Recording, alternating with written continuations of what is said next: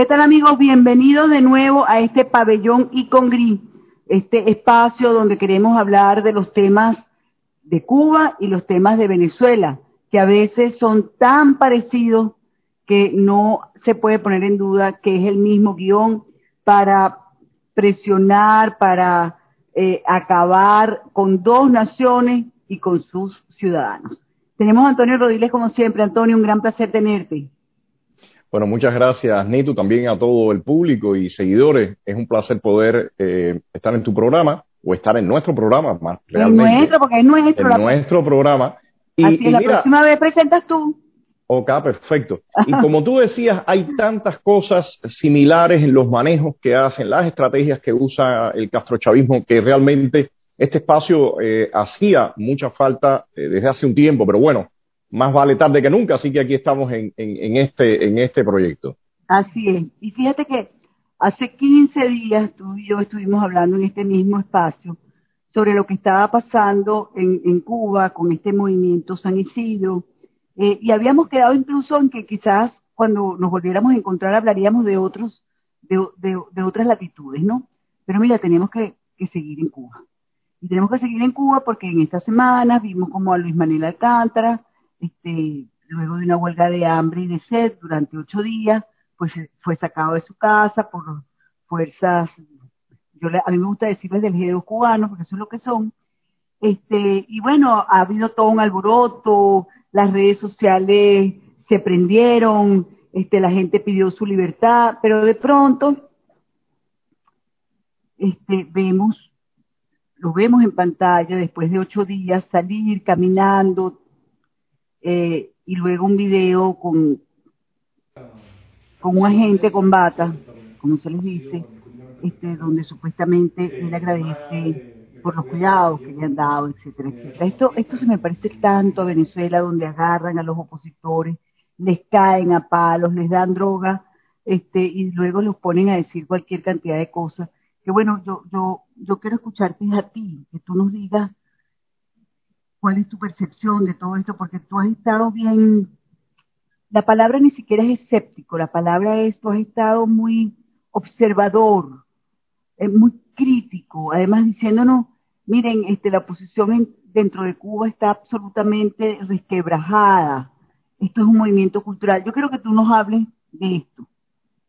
Bueno, Nitu, la semana, el programa anterior, eh, yo manejaba algunos puntos que ahora quiero extender pero permíteme decir que una de las cosas que, a mí en lo particular y a, otros colegas y amigos nos permiten eh, analizar las cosas eh, a detalle es porque las hemos vivido y las vivimos. O sea, es, algo que, es completamente y lamentablemente parte de nuestras vidas. Entonces, cuando vemos cómo se maneja el régimen, pues inmediatamente pescamos por donde ellos van.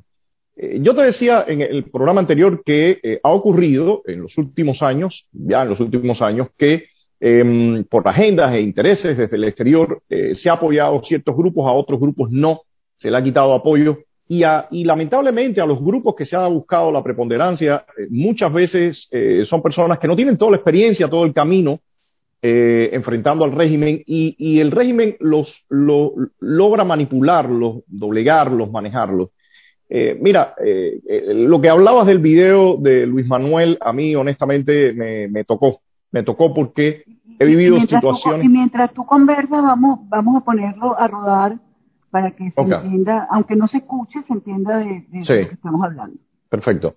te decía, me tocó porque... ¿Qué fue lo que más te tocó del video? Mira, verlo, verlo, cómo lo, lo, lo llevaron a que finalmente él se muestre y hable y diga que está muy agradecido de toda la atención, le arregle la camisa a este individuo que, como tú bien dices, eh, está, eh, sí, posiblemente sí está graduado de médico, es médico, pero es un agente del régimen. O sea, funciona como un agente del régimen. Entonces, eh, uno ha estado en situaciones donde el régimen ha tratado de obligarte, te ha metido presión, ha estado ese forcejeo, uno sabe lo que es eso, y, uno entiende que para un momento así tienes que estar 400% preparado. De lo contrario, es tan insistente, persistente, todo el manejo psicológico y demás que ellos logran llevarte a ese punto. Pero, pero es que yo, además quiero aquí para, para otra vez remarcar el tema. siguen las redes sociales, algunos medios diciendo que están pasando cosas en Cuba. Que están pasando cosas en Cuba. ¿Qué ha sido el problema, eh, Nitu? Estamos montados por una parte en la, en, en la tremenda crisis del coronavirus, de la COVID-19. La gente está en la calle muy frustrada, muy molesta, se dan conatos de, de, de, de enfrentamientos entre la, los ciudadanos con la policía, eh, pero, pero aquí no hay exactamente una articulación en este momento que pueda enrumbar toda esta, eh, todo ese descontento. Y eso ha pasado, Nitu, lamentablemente, por la falta de apoyo de, en todos los sentidos que ha habido hacia la oposición. En este caso, después de que se disolvieron muchísimos grupos de activistas que eh, eran gente entrenada, eh, capacitada, incluso concursos para eh, desobediencia civil, cómo enfrentarse psicológicamente, todas estas cosas que un trabajo de años que se venía haciendo, se dejó de apoyar a esos grupos, eh, se fueron disolviendo, muchos activistas abandonaron el país y emergen estos, otros actores que, eh, bueno, son principalmente eh, gente joven involucrada con las artes y lamentablemente las, algunas agendas del exterior se montan en eso y lanzan que aquí está el camino para la liberación del país. El régimen, por supuesto, que sabe, conoce desde dentro todo, le conviene ese discurso, se monta en ello y empieza a jugar con esos actores. Los empieza a, trabajar sistemáticamente. Y recordemos que en el programa anterior yo te mencionaba un incidente que se dio en el barrio San Isidro, donde la gente, y discúlpame la frase, empezó a gritar a los activistas de San Isidro, Díaz Canel Singao, y alguna gente se sumó, otros se quedaron expectantes, pero todo esto, Nitu, era previo al Congreso del Partido Comunista. El régimen dejó correr eso y, y, como se dice, los esperó, como se dice en el lenguaje coloquial, los esperó en la esquina. A uno de ellos le cayó a golpes, le rompió la nariz y demás, y el otro fue eh, Luis Manuel, que lo eh, penetraron en su casa, eh, hicieron realmente un arresto que fue una cosa express, porque ahí sí lanzaron gente especializada, entraron en la casa, lo sometieron, lo montaron en un carro de la policía y lo metieron en un calabozo. Y en el calabozo, por horas, por horas, introdujeron a dos individuos delincuentes completamente que lo ofendieron, lo humillaron, quién sabe todas las cosas que le dijeron, él no fue tan explícito, pero evidentemente lo que buscaron fue quebrarlo moralmente y psicológicamente. Luis Manuel sale, se lanza en esa huelga, yo creo que es una reacción para tratar de él propiamente desagraviarse de lo que le había sentido, de, la humillación, y, después viene todo este, eh, toda esta situación. Ellos esperan unos días, los están observando porque evidentemente en esa casa hay micrófonos, hay cámaras y en el momento que deciden lo agarran, se lo llevan al hospital y entonces lo muestran caminando, muestran este video. Pero aquí, eh, eh, Nitu, hay, hay, algo que yo no puedo dejar de decir.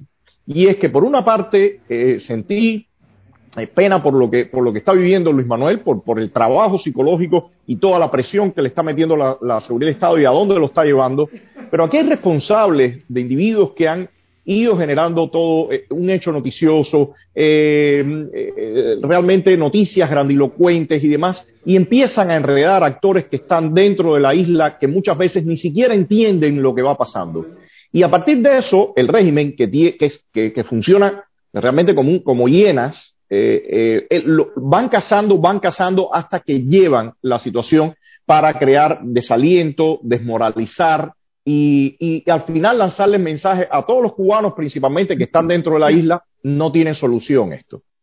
Pero tú, tú me estás diciendo que los responsables están fuera, que son un grupo de personas que de alguna manera les dan alicientes a estos muchachos que no están entrenados para hacer política, sino para el arte. Este, eh, a que continúen en esto, es decir, lanzarlos a los lobos, porque eso es lanzarlos a los lobos. Mira, primero, eh, el principal responsable, por supuesto, es el régimen, es el, cast el castrismo y en caso de usted también el chavismo, ¿no? Que son estos, claro. estos animales eh, realmente violentos y maléficos que están dispuestos a todo. Pero después, para una lucha de este tipo, eh, Nitu, tiene que haber responsabilidad, uso de experiencia, del conocimiento. O sea, hay muchos elementos que, que tienen que estar eh, vivos para enfrentarse a esta gente. Y lamentablemente sí ocurre eso que, que, tú me mencionabas, sí hay actores desde el exterior que con tal de decir, ah, está pasando algo, aquello se cae, vamos por acá, poner noticias, sobre todo... Es que vemos plumas, Antonio, hemos visto plumas sí, muy respetables que sí. dicen, mira, esto está por caer. Exactamente. y yo converso contigo y, digo, y, me pones como en la realidad y digo, bueno, mira, no, es lo mismo que en Venezuela. Pero Nito, lo que está pasando es que esas plumas y, estos, y esos actores políticos están reacios a debate. Desde, desde el proyecto nuestro, y, yo en lo particular, desde hace ya años estoy diciendo que tenemos que pasar por un debate como esto que estamos haciendo, hablando descarnado, sin ningún tipo de ofensa, sin ningún tipo de, tú sabes, nada personal, pero sí tiene que haber un debate político serio para que la gente entienda qué está pasando en estos países. Pero evidentemente hay muchísimos actores que están reacios porque están en una zona de confort y desde ahí no quieren salir y siguen vendiendo lo mismo. Ni tú, yo no sé si tú recuerdas el libro de Andrés Oppenheimer del año 92 o 93 que se llamaba La hora final de Castro. No era ni el mes ni el año, era la hora final de Castro. Y van a ser 30 años de eso. Y, mira, ha, existido muy poco, eh, yo diría que una ausencia total, hay una ausencia total de un debate serio y fuerte sobre la situación que estamos viviendo en nuestros países. Pero tú sabes que hay una cosa que a mí me llama poderosamente la atención y me, y me llama la atención de la comunidad internacional, es decir, de la diplomacia internacional, de los presidentes democráticos del mundo. Sí, mencionan a Maduro y, ese régimen, pero nunca hablan de Cuba, muy pocas veces. Y, y, yo, y yo creo, y por supuesto esto no es una ofensa a ti, porque estamos en lo mismo, ni a ningún cubano. Yo creo que la cabeza de la, de la culebra está allí. de acuerdo. A, ¿Por qué a Cuba no la tocan, no la rozan? Este, sino que, bueno, hablan de Maduro, de, de, Daniel Ortega, eh, pero no, no, no lo que está pasando en Cuba, no nombran a, a Díaz Canel, pareciera que están esperando que Raúl Castro se termine de morir, sin darse cuenta, como nos decías en el programa anterior, que ya llegó el neocastrismo a La Habana? Nitu, yo diría que Fidel Castro, que es la, mente eh, realmente que armó todo esto, Raúl Castro después lo hereda y, siguen sus acólitos ahí. Fidel Castro fue un tipo que, fue bien astuto y maléfico en el asunto de comprar, eh, corromper, eh, penetrar eh, y, eso lo, hizo durante años en toda América Latina, en, eh, también en África, en muchísimas regiones del planeta. Y, el trabajo de, Fidel Castro siempre fue también más solapado.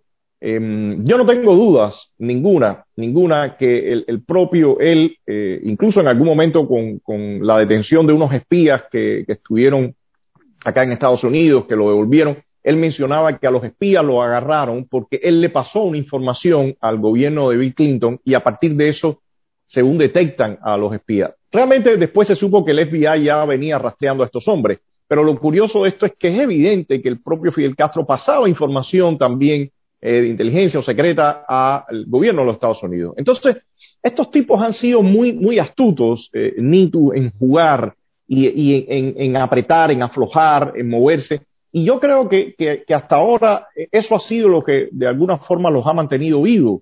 Eh, y en este momento, eh, quién sabe todos los manejos que hay tras bambalinas por parte del régimen cubano.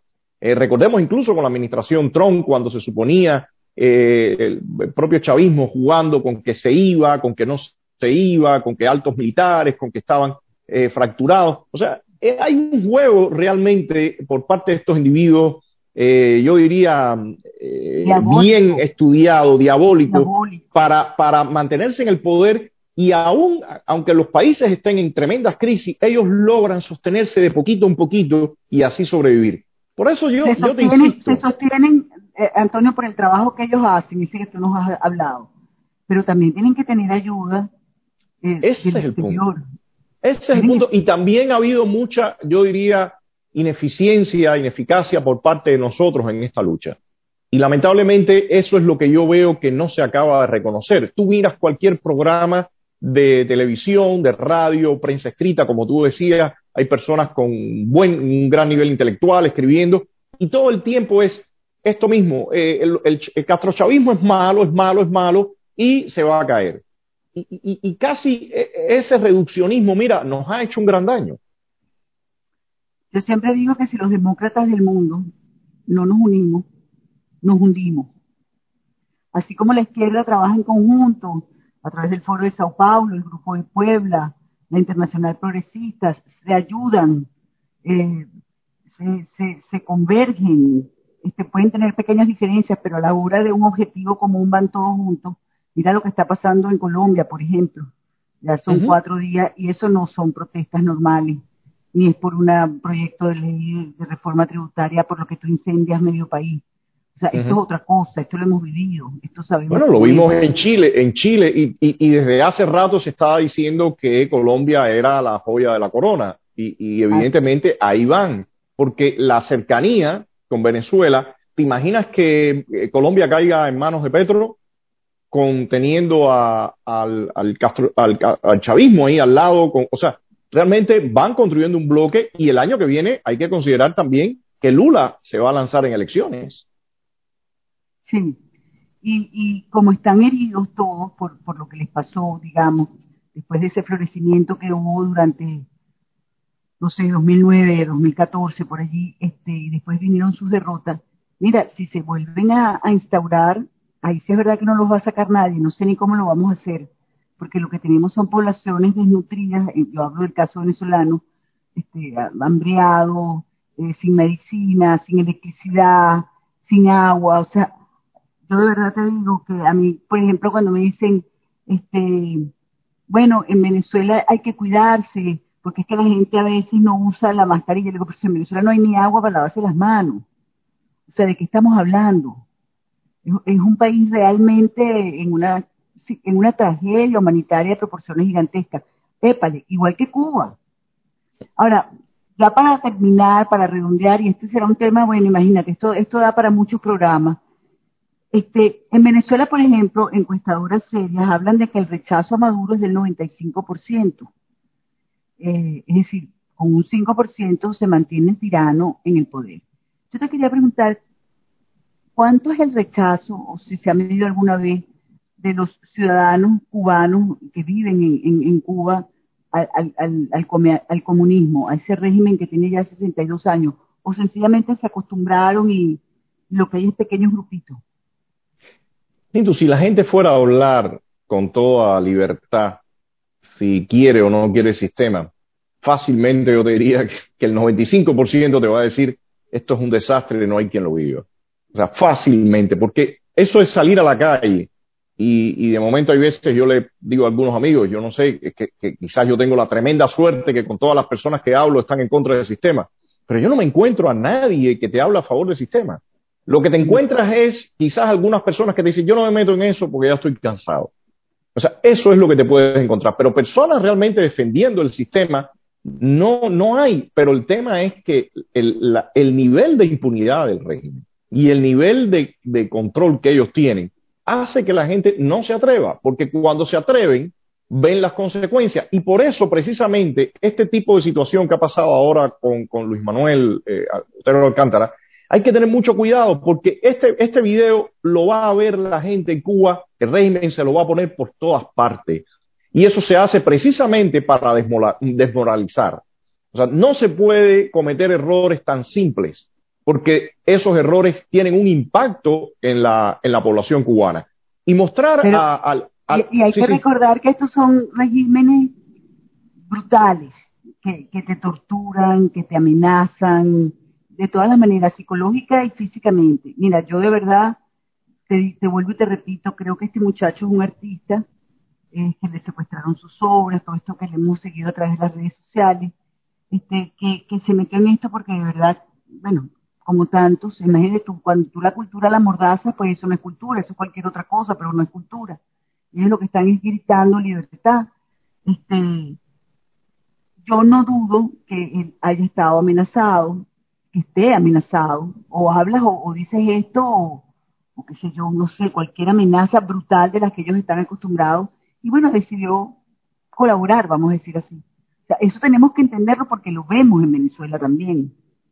Ellos te meten una presión tremenda físicamente, son muy agresivos, son fuertes, eh, y después de momento se te aparece el famoso juego del policía bueno y malo, alguien que es tremendamente amable, que es el médico, yo no tengo nada que ver con aquello, yo estoy haciendo mi trabajo, eh, yo lo único que soy un profesional y deseo que usted se sienta mejor. Y todo este trabajo, eh, eh, Nitu, ese, ese, esto de tener un individuo que se comporta tremendamente brutal y después alguien que viene con una amabilidad extrema, eso al final termina a la persona que está eh, siendo golpeada, que está siendo presionada, en muchos casos afloja a la gente. Y por eso te, tú mismo me lo decías, en, en, en, en Venezuela lo, lo, he visto mucho. Un amigo en una ocasión me comentaba que un agente de la seguridad cubana le decía, eh, nosotros no sacamos uñas, nosotros las pintamos. Entonces, ese nivel de cinismo es el que ellos manejan. Y las personas tienen que tener una preparación si te vas a lanzar para enfrentarte a eso, porque si no, créeme que te aplastan. Es muy es, es fuerte lo que se vive eh, bajo un régimen totalitario, que no tiene nada que ver con otras dictaduras que se ha vivido en otras partes. Tienen una, una tecnología bien, bien, bien perfeccionada y engrasada para el control. Se nos acabó el tiempo y como siempre quedaron muchísimas preguntas. Este quedó el tema qué pasará con Colombia, eh, qué es lo que están buscando en este momento. Esta es la última que te voy a hacer. ¿Qué, qué están buscando? Derrocar ya a Duque porque Petro está bien en las, está bien en las encuestas uh -huh. o llevar a la crispación a la ciudadanía hasta el año que viene, no sé, te pregunto. Mira, ellos quieren aprovechar el momento de Biden, diría yo. Lo están viendo en grande. Eh, está el tipo de administración que nos puede ayudar a retomar lo que habíamos perdido. Y van a trabajar en función de ello. Hay elecciones en el 2022, van a estar desde ahora, si logran sacar a, a, a, a Duque o a Bolsonaro o a quien sea, lo sacan, de lo contrario esperan a su momento y aprovechan todo el descontento social, todos los males que sabemos de América Latina, montados ahora en el tema del coronavirus, y agarran y, y, y cosechan esa situación. Yo creo, yo creo que es ahí hacia donde están enfocados y en un momento realmente crítico, porque Estados Unidos también tiene que estar pendiente de todos los problemas que tiene al interior para eh, estar enfocándose en América Latina. O sea, yo creo que, que realmente es un momento bien particular. Ay, Antonio, yo no sé, que Dios nos agarre confesado. Mira, en 15 días nos volvemos a encontrar tú y yo y seguimos Perfecto. hablando de este tema. Vamos a ver qué pasa en 15 días. Yo te, pregunto, haya... yo te pregunto en 15 días más porque quiero que me cuentes también de, de Venezuela. Bueno, es que en Venezuela, mira, parece que la máquina del tiempo se hubiera paralizado, o mejor dicho, se repitiera la historia y la historia porque ahora hay un nuevo CNE para unas elecciones. Ay, no, mira. Ayer en un programa con unos colegas amigos yo decía, no, no me pregunten de eso porque eso es la nada. Eso es repetir el guion una y otra y otra vez para tener el mismo resultado. Es decir, que siga la tiranía. Un abrazo, Antonio. Hablamos bueno, en 15 días, pero, pero dentro de 15 días tú eres el presentador. Ok, eh, yo te, te, te entrevisto en 15 días. Bueno, nos entrevistamos. Bueno, un abrazo. Está bien. Sí. Igualmente. Con ustedes, amigos, hasta una próxima oportunidad.